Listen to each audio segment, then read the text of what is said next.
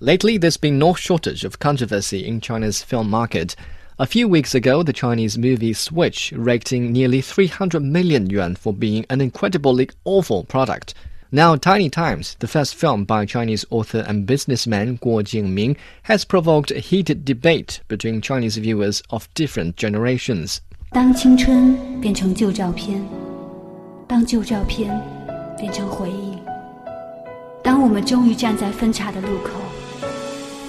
孤独、失望、彷徨、残忍，上帝打开了那扇叫做成长的大门。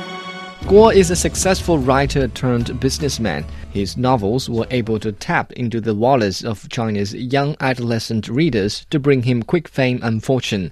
Last year, his books sold for 1.4 million US dollars, making him the biggest owner among Chinese authors. But Guo is never too shy to boast about his fortune and often posts pictures about his extravagant lifestyle, so he's constantly criticized by more conservative members of society.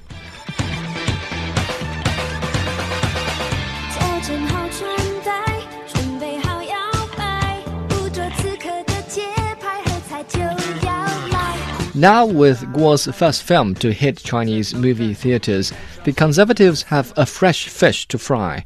The story of Tiny Times is about the friendship of four college girls.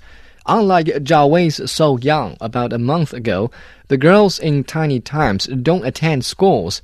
Instead, they wear magnificent outfits, live in spacious apartments, work for fashion shows, and break up with their boyfriends over expensive gifts. In a word, is Gossip Girl the Shanghai Freshman Special.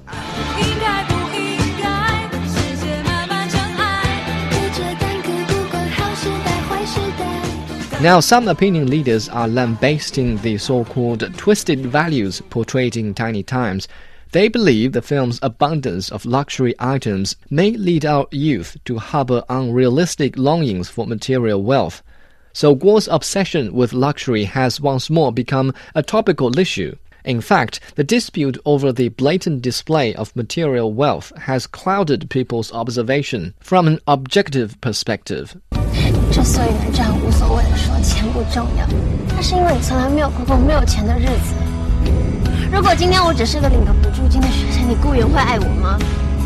？for example, despite the lackluster performance of the good looking superstar actors and actresses, the movie actually tells a decent story that one can understand without difficulty, beating average Chinese films that are usually weak in script.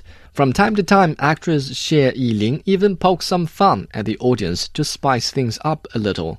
Cinematography is slightly above average, but two long takes are instantly effective, including one which lasts for 2 minutes and 40 seconds and another for 4 minutes. Both are challenging shots, especially the latter, where the camera follows the lead actress through swarms of people in a four story building. The pictures may look a bit gaudy, but they are quite in line with the lavish costume and setting.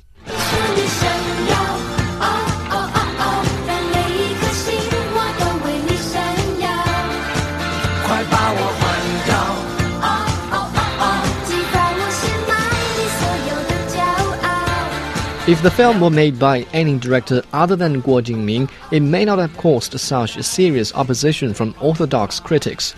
But then again, the film may not have sold so well without all the fuss. So beware, critics. Your censure may have promoted the very ideas that you try to suppress. We humans never stop seeking material wealth. Our youths, born in an age of prosperity, may have a rightfully higher aspiration than their parents could envision. So instead of giving empty talks on so called healthy virtues, it's better to encourage them to work hard for wealth, both material and spiritual.